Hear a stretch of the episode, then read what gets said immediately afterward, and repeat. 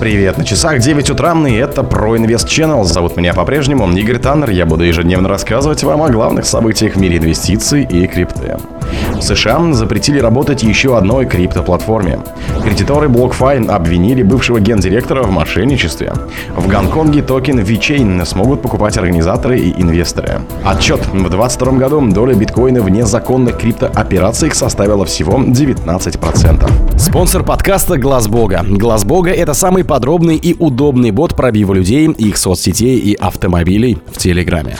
В США запретили работать еще одной криптоплатформе. Департамент финансовой защиты и инноваций США распорядился, чтобы платформа крипто FTX прекратила работу в Калифорнии. Департамент финансовой защиты и инноваций США считает, что платформа нарушила законодательство о ценных бумагах. Крипто FTX и два ее промоутера нарушили законы штата. Они предлагали на продажу неквалифицированные ценные бумаги, тем самым инвесторы были введены в заблуждение. Компании приказано прекратить работать в штате и предоставить информацию о своей деятельности. Напомним, что ранее глава СЭК Генслер заявил, что рынок криптовалют полон мошенников и схем Понци. DFPI указывает, что с прошлого года компания просила инвестировать, чтобы получить дополнительный доход. Инвесторам обещали, что они могут рассчитывать на возврат вложений в активы каждые три месяца. Сумма инвестиций составляла от 5 до 20 тысяч долларов с инвестора. Для того, чтобы привлечь как можно больше инвесторов, разработчики крипто FTX использовали реферальную программу. Она функционировала как многоуровневая маркетинговая схема. Через программу крипто FTX выплачивали реферальные бонусы инвесторам, которые привлекали новых инвесторов. Реферальные бонусы получали из фиксального процента от платежа вновь привлеченных инвесторов, то есть платформа и использовала схему Понси. Крипто FTX обманывала инвесторов, не обеспечила обещанную прибыль от предполагаемых инвестиций.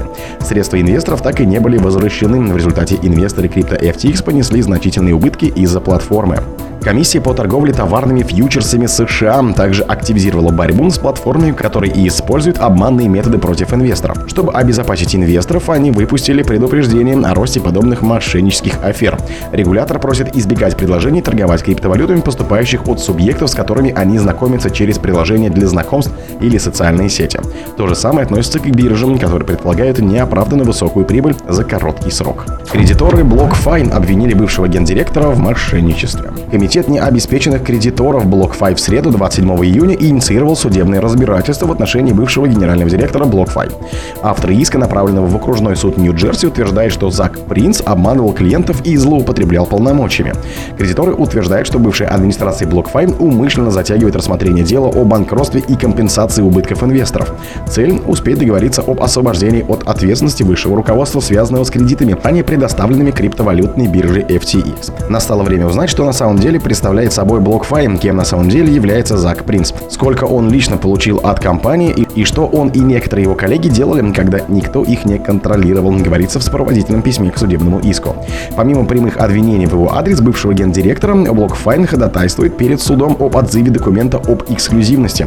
Документ предоставил предыдущему руководству разрешение возглавить внутреннее управление банкротством из-за их знания о компании.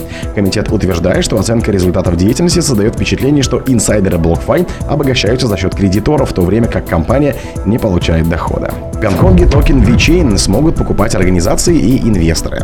Токен экосистемы VeChain наряду со множеством других цифровых активов был включен в новый криптовалютный индекс консорциума виртуальных активов Гонконга. Эта инициатива реализуется в рамках того, что автономный китайский город активно использует технологию блокчейн, чтобы стать центром виртуальных активов. С 2018 года покупать цифровые активы на территории Китая могли только институциональные инвесторы. Однако в 2023 году, благодаря пересмотру законодательства, правила игры изменились. В частности, теперь криптовалюту смогут приобретать и рядовые граждане Гонконга, а среди доступных им активов, вероятно, будет и VeChain. На фоне изменений местных регуляторных норм был учрежден гонконгский консорциум виртуальных активов. Ведомство оказывает помощь целому ряду компаний, способствуя развитию сектора цифровых и активов в регионе. Сейчас консорциум раскрыл часть своих планов и включил свой криптовалютный индекс довольно интересный актив. Как уже было сказано выше, речь идет о VeChain. Отметим, что этот рейтинг, среди прочего, призван упростить инвестирование в криптовалюту. Криптоиндекс представляет собой совокупность 30 различных активов, отобранных на основе нескольких факторов. Согласно списку критериев, актив должен иметь рыночную капитализацию выше 10 миллионов долларов, а его суточный объем должен превышать 100. Кроме того, он не должен являться стейблкоином. Отчет. В 2022 году доля биткоина в незаконных криптооперациях составила всего 19%. Доля биткоина в криминальном обороте криптовалют упала с 97% в 2016 году до 19% в 2022, следует из исследований компании TRM Labs. По аналитиков, медвежий рынок прошлого года не привел к снижению долларовых объемов, связанных с криптовалютной криминальной активностью. Не менее 7,8 миллиардов долларов были вложены в схемы понций и финансовые пирамиды.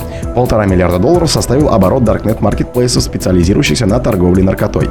Потери от взломов и эксплойтов достигли 3,7 миллиардов долларов, самая крупная сумма за год в истории. Одной из возможных причин такой стабильности является качественный скачок от доминирования биткоина к новой многосетевой реальности, породившей дополнительные угрозы, отметили исследователи.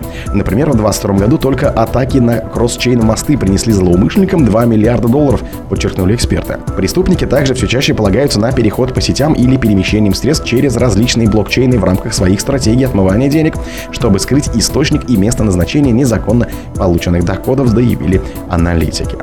О других событиях, но в это же время не пропустите. У микрофона был Игорь Таннер. Пока.